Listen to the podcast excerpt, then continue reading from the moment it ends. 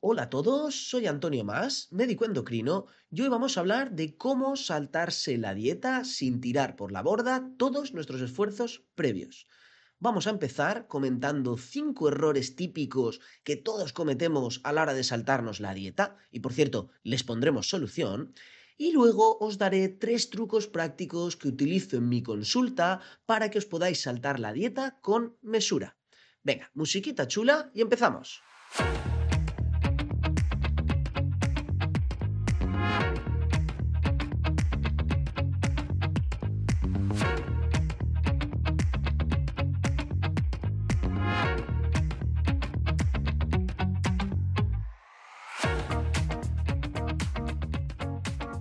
Bienvenidos al capítulo 19 de Planeta Dieta.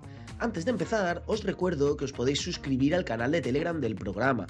Tendréis contenido adicional y además podréis participar de la conversación dejando vuestras preguntas y proponiendo temas para futuros programas. Como siempre, tenéis el enlace en las notas del episodio. Y después de esta pequeña cuña publicitaria, ahora sí vamos ya a empezar con el programa. Os aviso que el episodio de hoy va a ser especialmente reflexivo. Va a haber mucho de experiencia y poco de ciencia. Que bueno, muchas veces esto eh, puede ser incluso más importante. Y quiero empezar lanzándoos una pregunta. Es la siguiente. ¿Nos podemos permitir algún extra, algún alimento tipo capricho dentro de una dieta saludable? La respuesta es bien sencilla. Por supuesto que sí un plan alimentario correcto, bien organizado, puede e incluso debe incluir alimentos capricho con los que simplemente disfrutemos del placer de comer. Os recuerdo que esto es necesario, esto ayuda a mantener ese plan alimentario a la larga, que es precisamente donde se juega el partido de la pérdida de peso, en el largo plazo. Si hacemos una dieta totalmente aburrida, restrictiva más no poder, con cero margen de maniobra, no vamos a conseguir mantenerla en el largo plazo y por tanto vamos a fracasar. Sea cual sea nuestro objetivo, una dieta insostenible es que por definición no la podemos aguantar. La vamos a abandonar y al final nos vamos a ir al lado oscuro de los procesados o de lo que toque para aliviar el estrés. Así que muy importante estos pequeños caprichos que nos concedemos de vez en cuando, yo diría que son vitales en la dieta a largo plazo. Así que, queridos compañeros, sí, podéis y debéis permitiroslos. Eso sí, obviamente, el truco para saltarse la dieta será hacerlo con mesura, ser capaz de controlar, ser capaz de medir la frecuencia y la cantidad de esos caprichos que nos permitimos. Y precisamente para ayudaros en este sentido, tenemos el programa de hoy. Ojo, porque no voy a dar ninguna solución mágica en el programa. No, penséis que yo soy un mago endocrino y que tengo la solución para saltarse la dieta sin engordar. No. Pero sí que os voy a dar una serie de errores y sus posibles soluciones. Y como sabéis, en la nutrición y en la vida en general, la forma más fácil de aprender es aprender de los errores. Y estoy seguro que si repasamos un poquito esas formas en las que todos nos equivocamos y reflexionamos sobre ellas, vais a tener muchísimo ganado. Así que vamos directos con el primer error, que es directamente negar la mayor. Ojo con el concepto de hacer dieta o saltarse la dieta esta idea, este concepto erróneo, hace que sintamos límites. Ahora estoy a dieta, no puedo permitirme nada. Mañana me salto la dieta, puedo permitirme todo lo que me dé la gana. Mucho cuidado porque esa sensación de restricción genera ansiedad y estamos a la espera del día libre, el día que nos saltamos la dieta, para arrasar.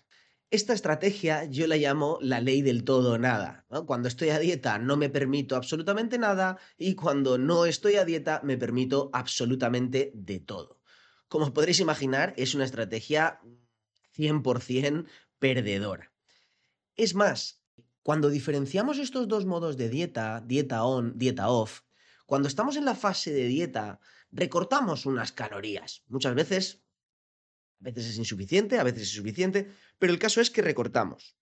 Sin embargo, cuando desenchufamos el modo dieta y tenemos nuestro día libre, no nos pasamos de un poco, nos pasamos de mucho. Con lo cual, las matemáticas no salen y por eso os decía que estamos abocados al fracaso. Época de sufrimiento, época de libertad total que estamos esperando para volvernos locos. Ojo, porque hasta cierto punto yo sí que estoy de acuerdo con diferenciar, podemos decir así, dos modos, pero no el modo dieta on, dieta off. Y aquí viene la solución. Yo os propongo que diferenciéis el modo estricto y el modo laxo. Por ejemplo, si entre semana habéis decidido que os toca cuidaros mucho, pues ahí aplicáis el modo intensivo y tenéis un objetivo estricto, pues de comer mucha verdura, de no permitirte ni un procesado, de hacer más deporte, lo que sea, lo que entre en vuestro plan. Luego el fin de semana, cuando cambiéis mentalmente al modo laxo, al modo menos intensivo, Vale, pues quizá ahí os podéis permitir algún pequeño caprichito, pero ojo, porque deberíais seguir teniendo un objetivo en mente. El fin de semana es una especie de libertad vigilada. No tienes la, la, libertad absolutamente total de permitirte lo que quieras, porque en un fin de semana vas a echar por, por la borda todo lo de la semana. Así que procura evitar los extremos, evitar la ley del todo nada. Entre semana tienes un objetivo más estricto, pero permítete un cierto margen de maniobra. Si un día hay, hay lo que sea, un compañero ha traído unos bollitos al trabajo o tienes un cumpleaños, vale, pues que tu modo estricto te permita ese margen de maniobra. Y el fin de semana, cuando entres en el modo laxo, vale, permítete algo más, pero tampoco vale el todo. Libertad vigilada, libertad condicional. Cambias el objetivo a un objetivo menos estricto, pero recuerda que sigues teniendo un objetivo. ¿eh? Importantísimo, evitar los extremos. Segundo error. Este es un error que muchas veces, además, eh, inculcamos a los niños desde bien pequeños sin darnos cuenta. El admitir, asumir que la comida saludable es aburrida y la comida perjudicial es la divertida, es la de disfrutar. Esto, fijaros, ¿no? Es que tenemos la tendencia natural. Eh, cuando me voy a hacer un plato de pasta, hago el sofritito, le pongo aquí unos pimientitos, cebollita, la salsa, todo súper elaborado, todo súper rico.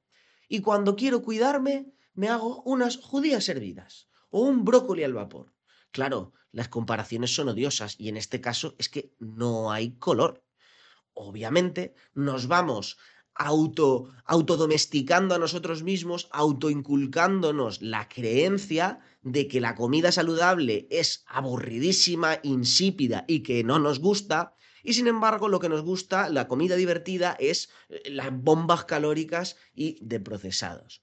Cuidado porque estas asociaciones nos las vamos metiendo nosotros mismos en el cerebro y, como decía, también se las metemos a nuestros hijos, ¿no? Niño, cómete la verdura. Y lo que le estás poniendo es un plato de judías verdes hervidas sin, sin ni siquiera un chorrito de aceite.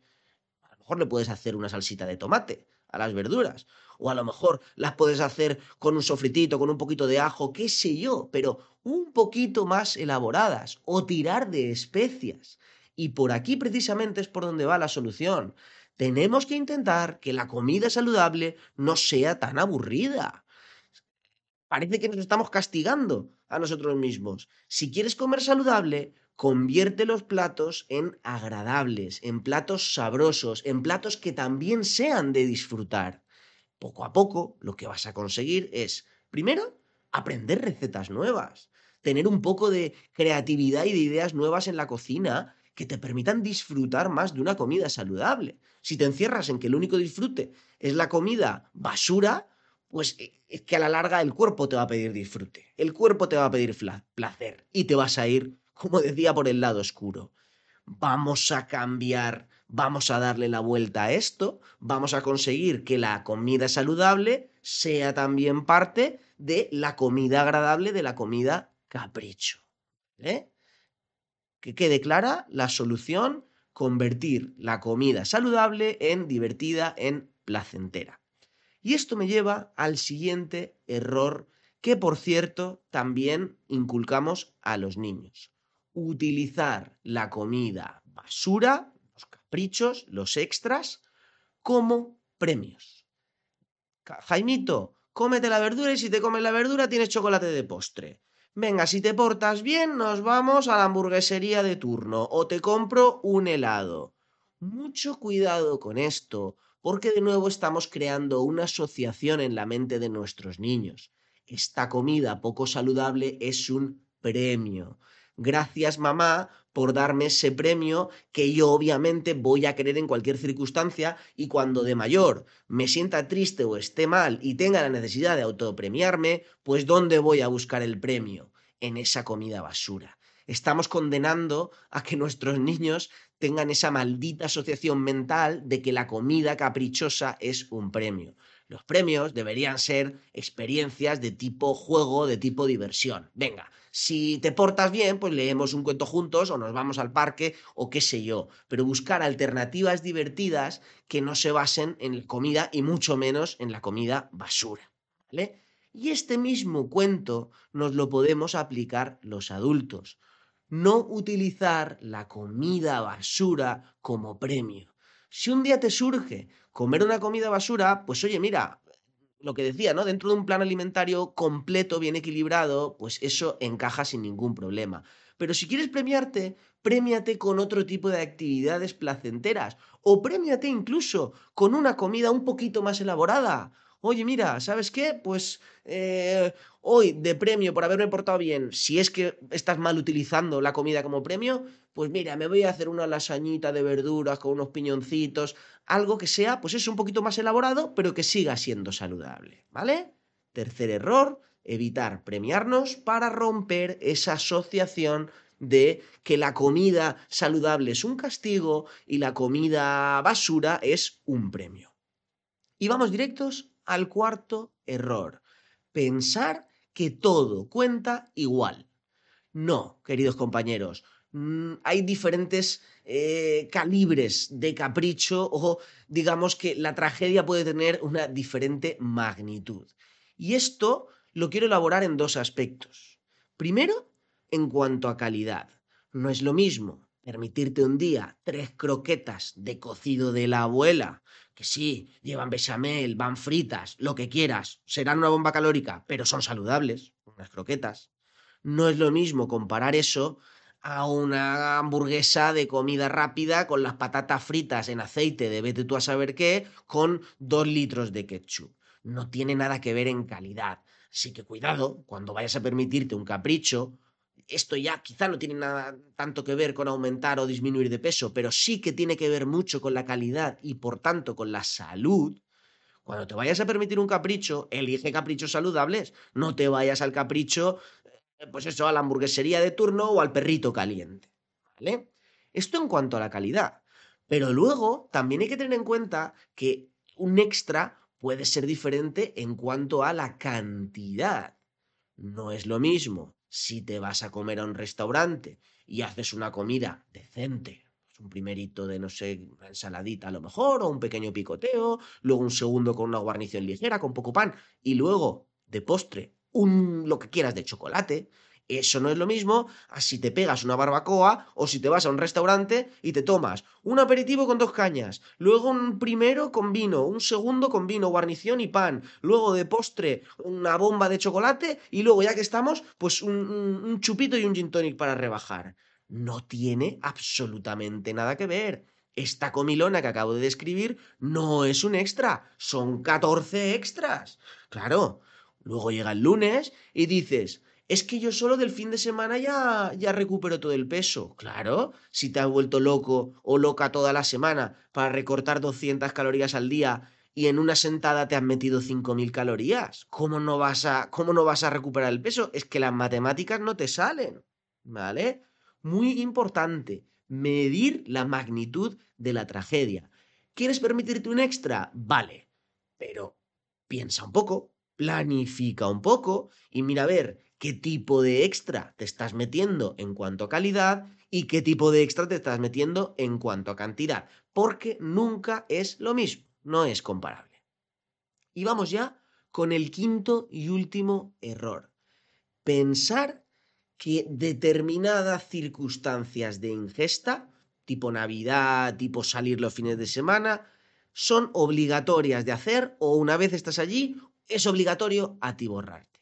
A ver, no es obligatorio, es lo fácil. En eso estamos de acuerdo. Navidades, por ejemplo, que se están acercando, todos tenemos la tendencia a hacer lo de siempre. Los turrones de siempre, la comilona de siempre, los entrantes de siempre, los postres de siempre. Es lo de siempre y por tanto es lo fácil. Pero no es obligatorio. Yo lo que te recomiendo aquí es que primero te plantees realmente si alguna de esas comilonas, pues directamente te la puedes saltar. Es que no hay que ir siempre a todos los eventos hasta morir. A lo mejor hay alguno que sí que te interese ir, que te apetece especialmente, pues vas y te permites tus caprichos, pero a lo mejor hay otro que es un poco más eh, eliminable, ¿no? Que lo puedes obviar. Y lo mismo, si decides ir al evento, pues quizá puedes tener alguna alternativa no hace falta que te atraques siempre. Va a ser difícil. Y esto lo que te va a ayudar va a ser los trucos que vienen a continuación. Pero recuerda que no es obligatorio. Para empezar, yo te comentaría, yo un, buen truco que utilizo en este sentido es tener alternativas. Si tú sabes que en la comida de Navidad soléis hacer un cordero con patatas y, y te comes un kilo de cordero, pues busca una alternativa que te ayude a sustituirlo. ¿vale? Aquello de un clavo saca otro clavo, pues busca el clavo saludable para que saque el, clavo poco saludable. Vale, compañeros, pues estos eran los cinco errores que os quería comentar. Mm, darles una vuelta, reflexionar un poquito, porque al final el programa de hoy tiene ese objetivo, ayudaros a reflexionar. Yo dejo ahí eh, eh, las ideas para que vosotros les deis una vuelta y saquéis vuestras propias ideas. Y para acabar, vamos con tres trucos prácticos que os van a ayudar a saltaros la dieta con mesura, con en su justa medida, digámoslo así. El primero de ellos es el truco que acabo de llamar así, el truco de PP. Básicamente porque son las siglas PP. Primero, planificar. La primera P es de planificar. Y esto quiere decir sacar la pizarra de Guardiola y planificarte toda tu vida nutricional, empezando por la compra. Planifica la compra para no salirte de ella, tener tu listita todo súper saludable y así organizar una casa de comida saludable que te ayude a evitar tentaciones. ¿Vale? Planificar. Empezando por planificar la compra. Pero todavía hay que planificar muchas otras cosas. Para empezar, planificar los extras, esas comilonas que te vas a permitir, esos eventos a los que vas a asistir. Planifícalos. Es mucho más fácil enfrentarte a una comilona, a una barbacoa, si la has planificado, que si simplemente llegas allí, te sientas y venga, a verlas venir. Una vez estás sentado en la mesa, creo que ya lo expliqué en otro programa, estás en un contexto de ocio en el que no estás eh, en, plenas capacidades para decidir. Vas a tomar malas decisiones. Si te ofrecen una cerveza, la quieres. Si te ofrezco más pan, lo quieres. Y si te digo si repites, pues salvo que estés más lleno que un cerdo, por supuesto que repites, si estaba buenísima la comida. Sin embargo, tienes la pequeña oportunidad si lo has planificado antes. Si tú de antemano has decidido que hoy te ibas a permitir un postre o no, que te ibas a permitir un primero, pues quizá incluso acabas saltándote tu plan, pero no te lo vas a saltar tanto como si no tuvieras ningún plan. Así que por favor, todas esas grandes oportunidades para meter la pata. Para mí siempre, cuando digo esto, el ejemplo que se me viene a la mente es la barbacoa dominguera con los colegas. Esas barbacoas o equivalente que tú tengas en tu vida, planifícalas de manera que organices un poco lo que va a pasar y no solo vayas a verlas venir, porque entonces ya sabes lo que pasa, lo de siempre. Te atiburras como siempre y obtienes los resultados de siempre. Y la segunda P de este truco de Pepe es priorizar. Va muy en la línea con la planificación. De hecho, deberían aplicarse en conjunto. ¿A qué me refiero? Volvamos a nuestra barbacoa dominguera con los amigos, en los que en la que primero hay un aperitivito con unas cañas, unos chitos, unas olivas, lo que sea, unas patatas. Luego eh, la amiga Josefina ha traído un entrante especial que lo hace su madre, súper graso, perfecto. Luego tenemos los primeros de carne, embutido, aquí en Cataluña con su pan con tomate y su alioli, como Dios manda, calórico hasta arriba. Y luego, pues oye, como es verano, pues hemos comprado unos heladitos aquí para compartir. Y claro, antes de cerrar la jornada, pues hombre, vamos a hacernos unos gin tonics, ¿no? Seguramente eh, os ha pasado alguna barbacoa de este estilo. Yo creo que no me alejo mucho de la media. Ya os digo que yo de estas he estado en unas cuantas. Bien, ¿qué es lo que tendríamos que hacer aquí? Pues primero, planificarla. Planificar, tú ya sabes lo que va a pasar. No es la primera barbacoa en la que estás.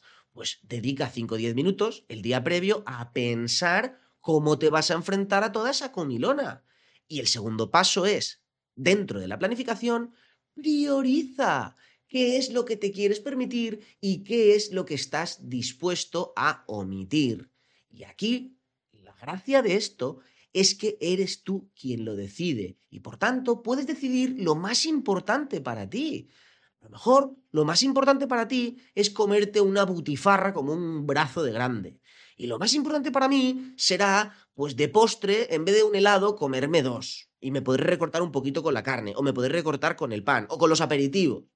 Pues este trabajo, este, este trabajo reflexivo, lo tienes que hacer tú y solamente tú, porque nadie más puede decidir lo que es importante. Pero si realmente tienes en tu cabeza el objetivo de cuidar tu dieta, el objetivo de perder peso o cualquier otro objetivo relacionado con la nutrición, deberías estar dispuesto a sacrificar algo. Y la ventaja de esta técnica de planificación y priorización es que eres tú quien decide qué sacrificas y qué te quedas. Te quedas con lo más importante y sacrificas lo menos importante. De forma que la jornada de barbacoa puede seguir siendo un verdadero espectáculo para ti. Si es que te estás quedando con lo importante, debería ser suficiente. Otra cosa es que digas, oye, no, mira, yo lo quiero todo, o yo pierdo el control, tengo un problema de ansiedad. Entonces el problema es otro. Si ya tienes un problema de control de los impulsos, pues a lo mejor tienes que ir a un psicólogo. Pero de entrada, incluso tampoco te taches a ti mismo de que tienes un problema de control, porque si nunca te has parado a pensar si puedes planificar y priorizar, no puedes juzgarte todavía. Haz esto, por favor, cuando tengas el próximo evento en el que no quieras pasarte tanto, ya sabes que te vas a pasar, pues intenta controlarte. Por favor, el día previo, dedica cinco minutos a pensar planifica en tu, en tu trabajo de planificación, prioriza qué es lo que vas a elegir y lo que vas a descartar y mira a ver cómo se te da. Quizá te sorprendes a ti mismo de lo bien que va el evento simplemente por haber dedicado cinco minutitos a pensar. De verdad, no subestiméis este truco. Muchas veces cuando lo cuento, la gente, ah, sí, sí, sí. Claro, eso ya lo sé, eso ya lo sé, ya, ya lo sabes, pero no te has parado a hacerlo. Lo que yo te digo es que, por mucho que lo sepas, por favor, pierde el tiempo en hacerlo porque no es una pérdida de tiempo, es una inversión. ¿eh? Importante. Segundo truco práctico que os traigo para controlar los extras. Este lo llamo el truco del extra flotante. ¿A qué me refiero? Imagínate que empieza una nueva semana, tienes una semana por delante y estás cuidando tu dieta, pues yo qué sé, porque quieres perder peso, te sobran 10 kilos y quieres perder peso. Y por tanto, te has planteado, porque tú sabes que tienes que ir eliminando pues alguno de esos caprichitos. El viernes cenabas pizza, el sábado tocaban unas patatas bravas con una caña, no sé qué día, pues típico día que a lo mejor a media mañana te comes un croissancito, lo que sea. Vale, esos son los extras que tú habitualmente te permites a la semana. Yo lo que te recomiendo es que en lugar de tener esos extras fijos, para mí el máximo exponente de extra fijo es el viernes de pizza. Hay muchísima gente que los viernes se cena pizza casi casi como religión. Pues en lugar de tener ese extra fijo, inamovible los viernes, elimínalo y mentalmente permítete lo que digo, lo que te decía de el extra flotante. Es decir, cuando empiece la semana, tú tienes uno o dos extras, los que te quieras permitir. Esto ya va en función de tus objetivos, si es más estricto o menos estricto. Pero el caso es que tú tengas un extra flotante para utilizarlo allá donde más te convenga. Que resulta que el martes es el cumpleaños de tu prima y te invita a comer tarta. Vale, pues ya has gastado el extra. Si solo te ibas a permitir uno, el viernes ya no te toca pizza. O si te toca pizza, pues te tocará una mini, mini, mini porción con una ensalada, por ejemplo. O no, mira, es que yo me quiero permitir dos extras. Vale, Ostras, ha llegado el viernes y no, me, y no ha caído la pizza. Vale, pues si quieres el sábado te permites unas bravitas y el domingo te permites un par de cañas. Vale, ahí tienes tu extra. ¿Vale? El caso es que evites tener el extra fijo porque entonces te quedas sin margen de maniobra. Si todos los viernes comes pizza, cuando quieras, cuando te surja la oportunidad de permitirte otro extra circunstancial, pues eso, toca comida familiar, hay un cumpleaños, hay una fiesta de jubilación de qué sé yo. Cuando llegue ese momento, un extra sobrevenido que no habías anticipado, eh, obviamente te lo vas a acabar permitiendo y entonces ya te has permitido dos o tres o, o, cuatro. El caso es que te has permitido un extra mucho más allá de lo que tú, de lo que tú tenías planificado. Sin embargo, cuando tú tienes ese extra flotante, tienes el margen de maniobra. Si hoy toca cumpleaños, lo gasto aquí. Si mañana toca comida familiar, lo gasto allá. ¿Vale? De nuevo, un truco que parece tonto, pero que es realmente útil. Y ojo, no digo que tengas que permitirte un solo extra. Obviamente, cuantos menos mejor, y hay que recordar que los extras no son todos iguales, ¿eh? ni en cantidad ni en calidad. Tú adapta esto necesidades. Si tienes que perder mucho peso, pues a lo mejor como máximo te puedes permitir uno o dos. Y si tu dieta es extraordinariamente buena y tienes un peso en tu sitio, pues a lo mejor te puedes permitir tres o cuatro cada semana. Esto lo tienes que juzgar tú o, pues, de acuerdo con tu profesional de referencia, si es que así lo necesitas. ¿Vale? Y vamos ya con el tercer y último truco para controlar los extras. Este es muy sencillo. No prohibirte nada. Cuando nos prohibimos, ya lo he dicho al inicio del programa, tenemos una sensación de restricción que de alguna manera nos impulsa a desear ese alimento prohibido. Si yo sé que no puedo beber agua, tengo sed. Y si yo sé que no puedo permitirme un donut de chocolate, por Dios que quiero un donut de chocolate. Entonces, de entrada, no te prohíbas nada. Pero ojo, tampoco te lo facilites. Y aquí es donde está el truco. Si tú sabes que te gustan mucho los donuts y obviamente no te lo quieres permitir porque el doctor Antonio Más te acaba de decir que no te lo prohíbas, perdón, no te lo quieres prohibir, no, no permitir, no te lo quieres prohibir porque el doctor Antonio Más te ha dicho que, que prohibírselo es malo, vale, no te lo prohíbas, pero tampoco tengas donuts en casa utiliza diferentes estrategias para protegerte, para crear un oasis de comida saludable en torno a ti que te facilite la vida. El otro día, en el capítulo anterior que estuve hablando con Silvia Romero, me dijo una frase que me recordó a esto, en relación a los niños.